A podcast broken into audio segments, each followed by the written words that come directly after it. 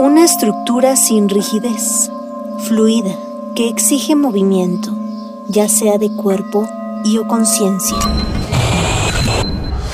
Círculo abierto. A la reflexión, la discusión, la crítica, la polémica, la construcción, la deconstrucción, el aprendizaje. Círculo abierto. Al aire. Por Radio Plaza Juárez.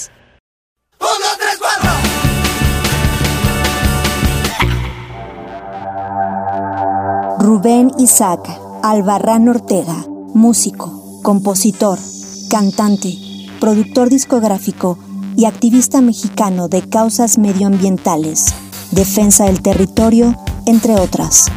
Integrante y fundador de la banda de rock alternativo Café Tacuba, como cantante y frontman de Café Tacuba, se ha caracterizado por su actitud energética en el escenario y por presentarse con distintos personajes y alias a lo largo de su trayectoria. Rubén nos acaba de acompañar en el acto de inauguración de lo que ha sido la presentación del estudio Los costos de la caja de la masculinidad, que es una segunda sistematización del primer estudio que se presentó hace un año, encabezado, liderado por Promundo. Qué importante, Rubén, que se sumen las voces que escuchan los y las jóvenes. Alguna vez nos dijiste de manera muy contundente, todas las luchas son las mismas, es la misma lucha, confluimos en el mismo lugar.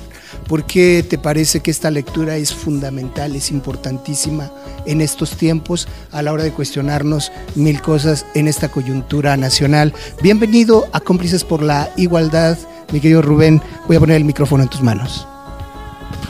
Muchas gracias, un gusto saludar a, tu auditorio a través de, pues, de esta cámara, de este micrófono. Eh, pues, yo creo que sí, es eh, esa lucha en en el fondo mismo de, este momento que estamos viviendo es eh, contra nosotros mismos. O tal vez deberíamos transformarla a una no lucha, sino una comprensión, a una empatía hacia nuestros diferentes yo que están, sí, en, continua lucha, que a veces se enfrentan, que no se comprenden. Eh, en este caso, bueno, pues la parte femenina, la parte masculina, nuestra cultura eh, patriarcal, machista, que tanto a hombres como a mujeres nos ha hecho tanto daño. Eh, no nos permitimos muchas cosas, nos negamos a otras, eh, somos ofensivos, somos violentos hacia la otra parte. Entonces sí hay mucho que reflexionar dentro de nosotros mismos y de allí, bueno, partir para reflexionar sobre la familia, sobre la sociedad, sobre el mundo que hemos construido. Querido Rubén, yo no puedo dejar de pensar en dos momentos icónicos en la historia, en la construcción de Rubén Albarrán y del Café Tacuba. Eh, el primero de ellos, no puedo dejar de nombrarlo, es cuando decides quitar del repertorio de la banda la ingrata. ¿no? Eso es un paso transgresor, autocrítico, porque nos hemos encontrado en el repertorio de muchos otros compañeros, por ejemplo, en el repertorio de Maldita tenemos Morenaza, como no han dejado de tocarlo, pero ahora invitan a la reflexión, al cuestionamiento antes de tocarlo, dicen, miren, lo vamos a tocar como un contraejemplo. Y entonces el cuestionamiento ya permite la reflexión, eh, solo a la hora de nombrarlo. Pero Café Tacuba decide quitar del repertorio la ingrata, ¿dónde surge este cuestionamiento y por qué una decisión tan contundente? Porque además estamos hablando de una de las rolas más taquilleras en, la discografía del café. Sí, bueno, pues se nos ha criticado mucho por, por sacar del, de, nuestro repertorio La Ingrata. No lo hemos sacado, allí está. Eh, simplemente que nos hemos reservado este momento precisamente para generar el diálogo, para que se dé la reflexión.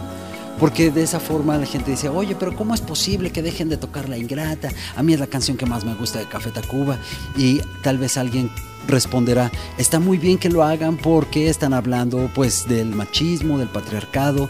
A fin de cuentas, eh, la otra persona tal vez diga, pero las canciones son solo canciones y es diversión y nosotros la hicimos en un, en un tono lúdico, absolutamente, en otra época en la que no se hablaba de, estas situaciones. Pero poco a poco pues estas voces de inconformidad, estas voces pues de conciencia, nos hacen a nosotros como músicos reflexionar y decir, ups, ¿qué es lo que estamos cantando? Y a fin de cuentas, así como mucha gente dice, las, las canciones son solo canciones, sí, pero la canción es cultura. Y la cultura, pues, puede alentar, perpetuar patrones, en este caso, pues, tóxicos, El abuso, el maltrato a la mujer. Entonces, básicamente por eso lo hicimos, para suscitar el diálogo entre las personas. Voy a tocar un tema mm, doloroso, reciente para ti y para mí, pero que me representa todo un referente. Tienes la libertad de contestar o no. Pero recientemente mm, la decisión de Armando nos confronta directamente, apela a la forma como nos hemos construido, porque además una mañana nos despertamos, yo escucho y miro tu declaración reconociendo la importancia de que los hombres pudiéramos pedir perdón a nombre del patriarcado. Y lo haces desde un tono de dolor frente a la pérdida de un gran amigo, de un referente, en el que evidentemente cuestionado Armando pareciera que no encuentra otro lugar más que dejar de existir ¿Cómo podríamos replantearnos la posibilidad de reinventarnos como hombres, como músicos, como referentes, sin que la única solución sea dejar de existir? ¿Cómo lo viviste? Bueno, viví esta situación de, forma dolorosa porque como lo mencionas, pues Armando eh, no solamente es un gran amigo, sino que hay mucha admiración y no solamente tampoco como músico, sino como creador, como escritor. Me parece que era una mente brillantísima, pero así como era esa mente brillante, pues también tenía sus momentos o sus partes oscuras. Eh, y solo él puede saber por qué tomó esa decisión.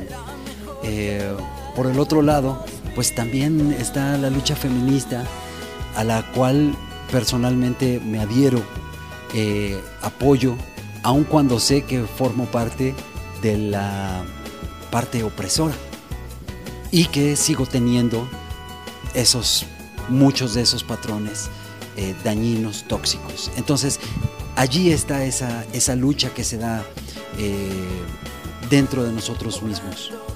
Son nuestros mismos amigos los que están en, en juego en esta lucha. Entonces, ¿Cómo, ¿Cómo enfrentar eso con amor, con empatía, con compasión hacia nosotros mismos y hacia el otro?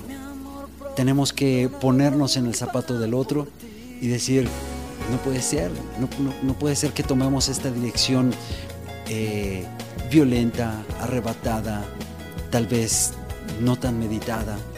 Nos duele a todos sus amigos, nos duele por su hijo, pero pensamos que Él habrá visto algo eh, y, que, y que algo bueno podremos sacar de esta, de esta experiencia.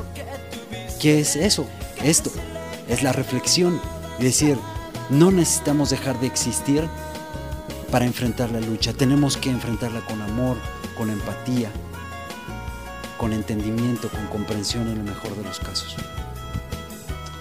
Rubén, eh, hace poco tiempo el gobierno de la ciudad abrió la posibilidad de que el uniforme en las escuelas eh, fuera de manera, eh, no, tuviera que ser eh, protocolario, sino que cada quien pudiera elegir qué ponerse.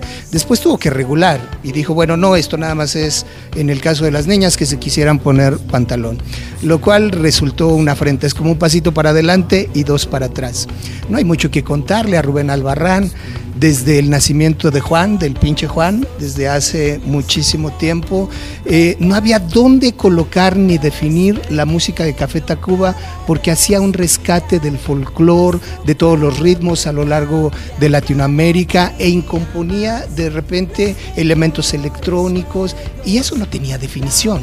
Como tampoco tenía definición la imagen de esos primeros personajes, que lo mismo se podían poner una falda que salir de Chaplin o ponerse unos pechos al aire. ¿Por qué es tan importante transgredir estos estereotipos y cómo lo has vivido en la construcción del propio Rubén Albarrán? Me parece que es importante no auto restringirse no autoimponerse eh, fronteras, porque eso nos limita.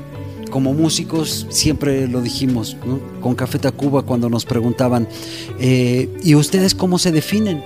Y nosotros decíamos, no, no nos queremos definir, porque si nos definimos empezamos a cerrarnos, eh, a limitarnos, a no permitirnos experimentar por quién sabe cuáles músicas vayan a venir en el futuro o que encontremos, que descubramos del pasado, que aparezcan.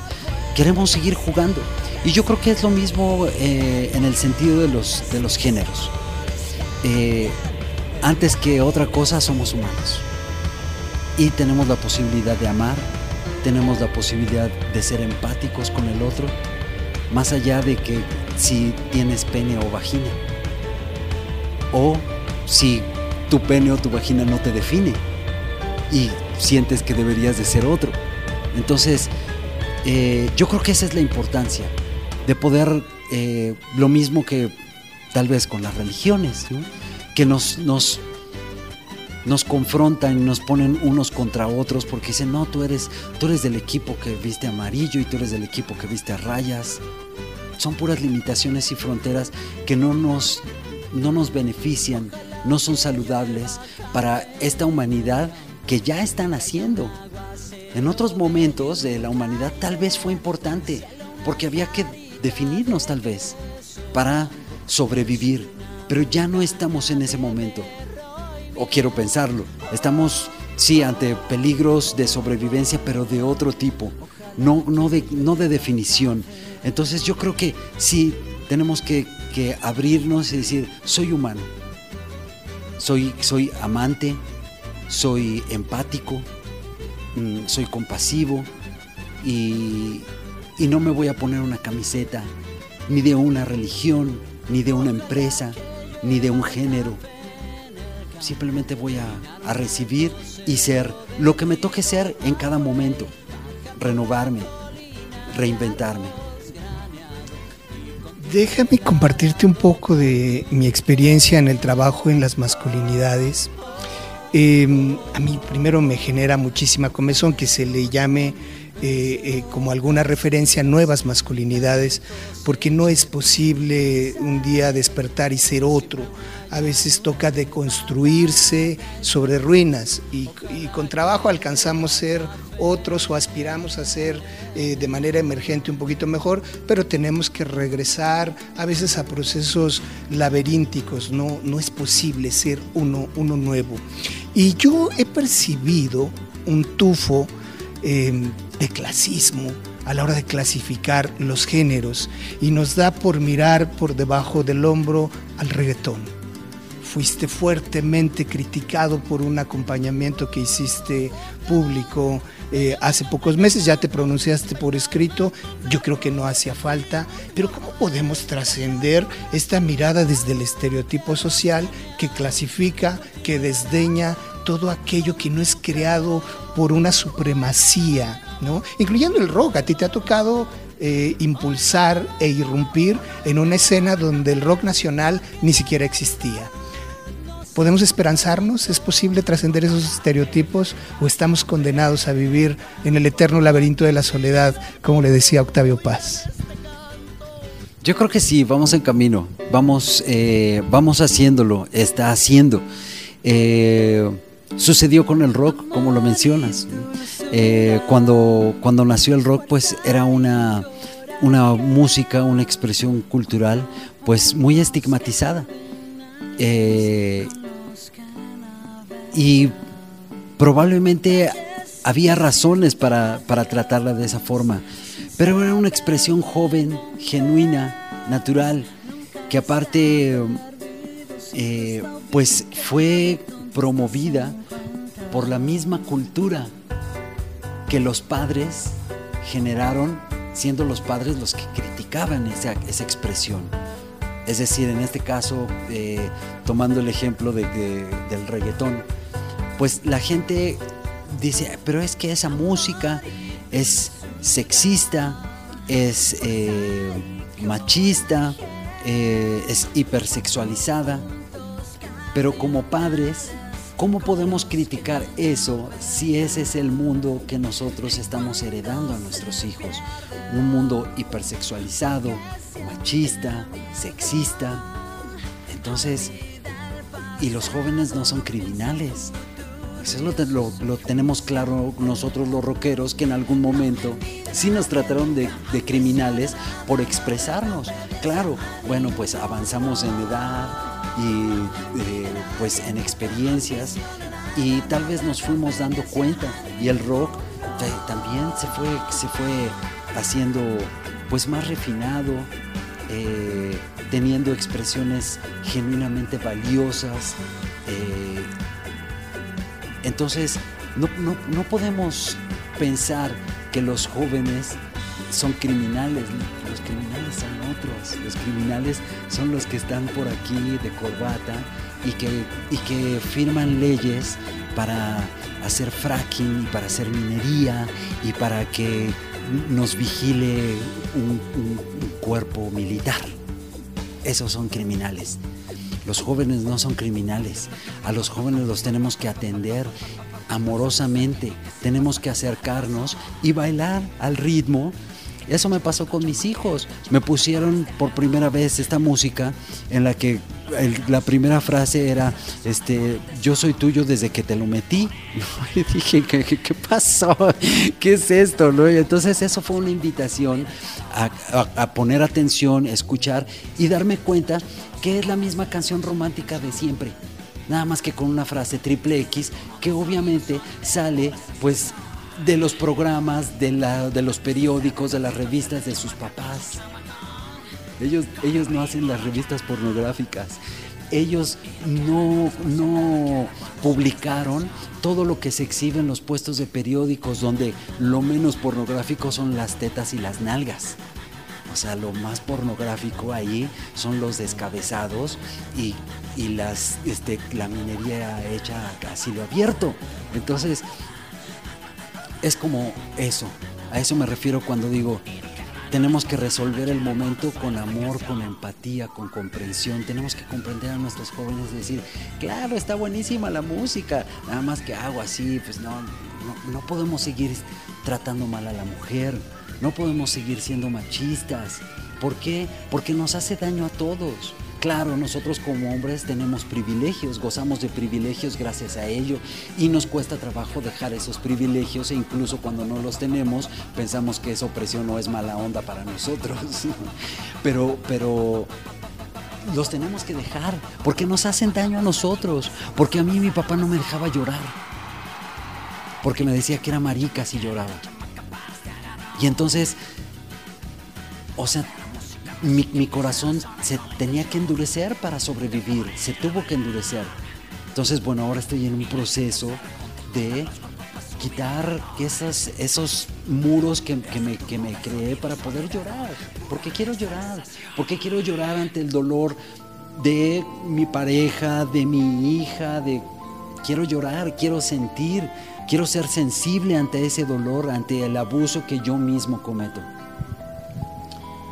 Rubén, finalmente, las revistas que a nosotros nos tocó leer, las que se producían en los tiempos de nuestros padres, eh, decían que había que quien violó la Raptola y, Matula.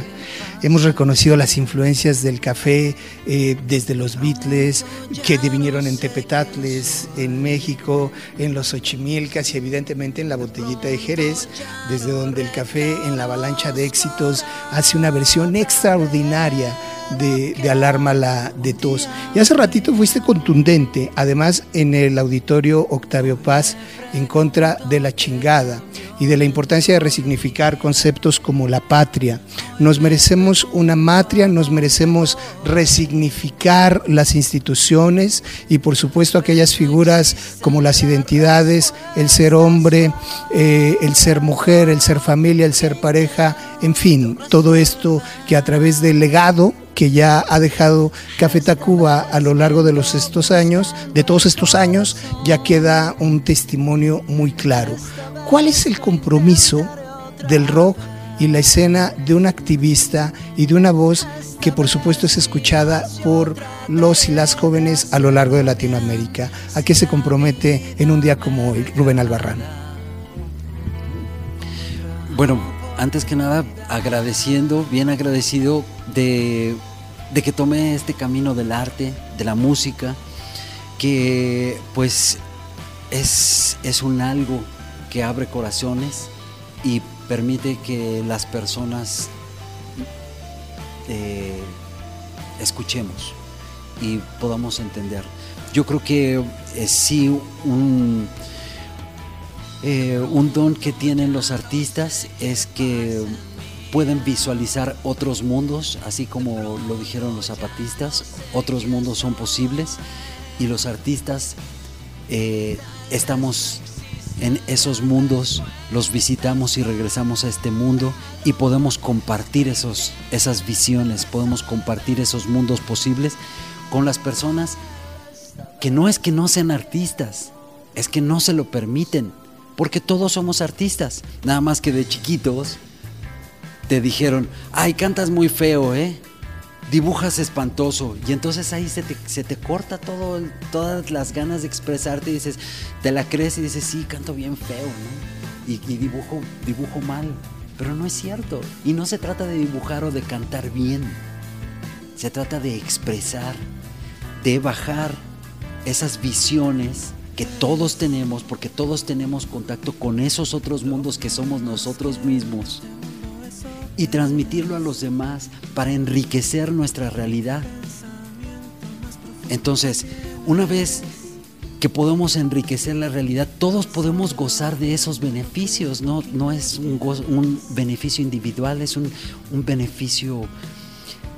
Entonces, mm, el compromiso para mí es como músico porque es la actividad a la que me dediqué, pero si me hubiera dedicado a las matemáticas, sería a través de las matemáticas, si me hubiera dedicado a la abogacía, sería a través de la abogacía.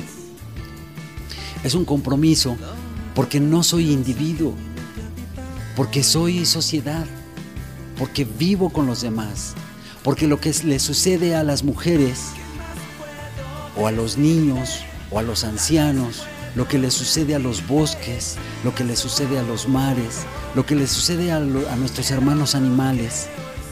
Me sucede a mí también. Esa misma violencia, esos mismos abusos, los estoy viviendo yo, los estoy sufriendo yo. Entonces, no puedo seguir permitiendo que esos abusos, esa violencia, eh, siga su camino porque estoy permitiendo que siga su camino dentro de mí, dentro de mis relaciones.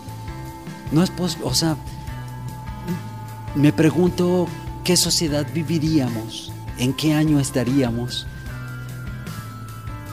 Si, por ejemplo, en vez de Edison hubiera sido Tesla, por poner un ejemplo en la tecnología. Tal vez estaríamos mil o dos mil años adelante, pero no, como decidimos mejor hacer negocio, estamos bien atrasados. Lo mismo en nuestro corazón. Como permitimos este sistema de cosas, este mundo que está más enfocado en las ganancias y en el supuesto progreso. Estamos retrasados en nuestros sentimientos, en nuestro corazón y en otros ámbitos. Porque, por ejemplo, los teléfonos, las computadoras, no son otra cosa que no estén dentro de nosotros mismos. Nosotros sabemos que existe la telepatía. Lo hemos vivido. Porque cuando piensas en algo, en alguien, cuando sientes a alguien, esa persona de pronto te llama y te dice, ¿cómo estás? Ay, estuve pensando en ti. Es eso. Nada más que no hemos desarrollado esa tecnología dentro de nosotros mismos por la flojera, porque ya la tenemos afuera. Nada más que eso lleva un costo. El costo, guerras civiles para los minerales que transmiten, ecocidio.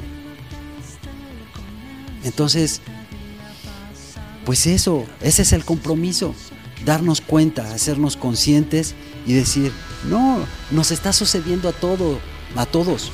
Y estamos en el filo, estamos en el peligro de nuestra sobrevivencia. Nos creemos tan inteligentes porque hemos creado grandes avances tecnológicos como estos aparatos. Pero en realidad la inteligencia es mantener, mantenernos aquí como parte del entramado de la vida.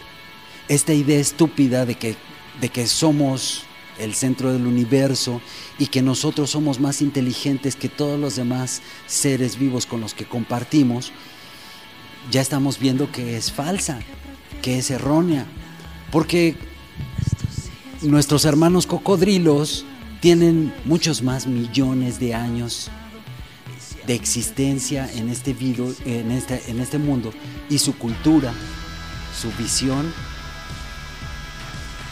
sigue. Nosotros somos quienes estamos poniendo en peligro, porque ellos saben vivir, porque no han destruido el entramado de la vida y nosotros, con nuestros inventos, nuestra gran inteligencia, nuestro supuesto progreso, estamos destruyendo el entramado de la vida. Estamos sacando hebritas de donde, de donde hurtamos energía para nuestros automóviles y nuestros aviones y nuestros teléfonos.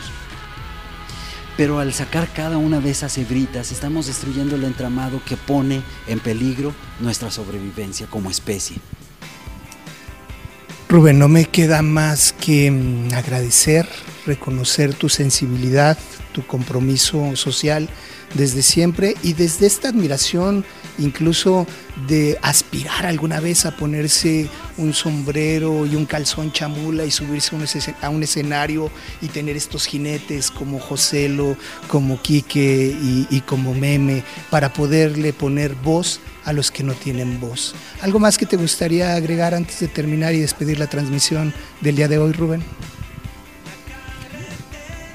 Eh, pues agradecer, agradecer el espacio y pues haciendo, haciendo así este, este llamado así para todos nuestros hermanos y hermanas, de vivir así intensamente, conscientemente, despiertos este momento que es tan intenso y tan importante para la humanidad y pues para todos los seres vivos con los que compartimos porque eh, nos estamos poniendo en peligro, estamos poniendo en peligro como lo mencioné, el entramado de la vida. Y pues llevamos millones de años en esta travesía humana que nos ha costado sudor y sangre.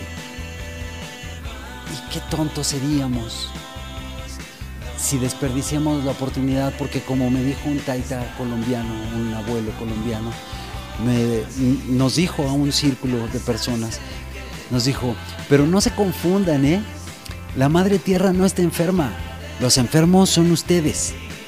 Porque la madre tierra le puede tomar 10 mil o 100 mil o un millón de años y va a volver a hacer brotar un, un experimento de conciencia como lo somos nosotros. Pero lástima muchachos, Margarito se les fue la oportunidad, no vamos a ser nosotros. Todavía tenemos esa oportunidad. Podemos ser conciencia del universo, no la desperdiciemos. Despertemos y transformemos ya, porque como dice Greta Thunberg, hagan como que la casa esté en llamas porque esté en llamas. ¿Qué está pasando, Rubén? Estamos viviendo un momento histórico. El café, por supuesto, está marcando un parteaguas en la historia y la iconografía de la cultura popular en este país. Se va a hablar mucho tiempo del café Tacubay, quien le ha llamado los Beatles mexicanos, y no es una exageración. Alguna vez leí una crítica que hacía referencia a los mariachis intelectuales de Café Tacuba. Yo digo, no es poca cosa ni ser mariachi ni ser intelectual. Pero además tiene este compromiso social que es un plus que tenemos que agradecer y reconocer en cualquier figura y estrella como tú. Llévale todos nuestros saludos y nuestros afectos al resto del café. Te agradecemos muchísimo y también al equipo de Radio Educación a través de Eli Cárdenas y Benjamín que hoy nos prestó a su equipo para hacer esta transmisión. Nosotros seguimos con el foro eh, sobre la presentación de los costos de la masculinidad tóxica. Véngase todavía, hay muchas actividades en el Senado de la República y vamos a dar mucho, pero mucho de qué hablar. Rubén, muchísimas gracias por todo. Despedimos la transmisión en Facebook Live y seguimos en comunicación. Mi nombre es José Alfredo y con toda certeza nos seguimos escuchando. Hasta la próxima.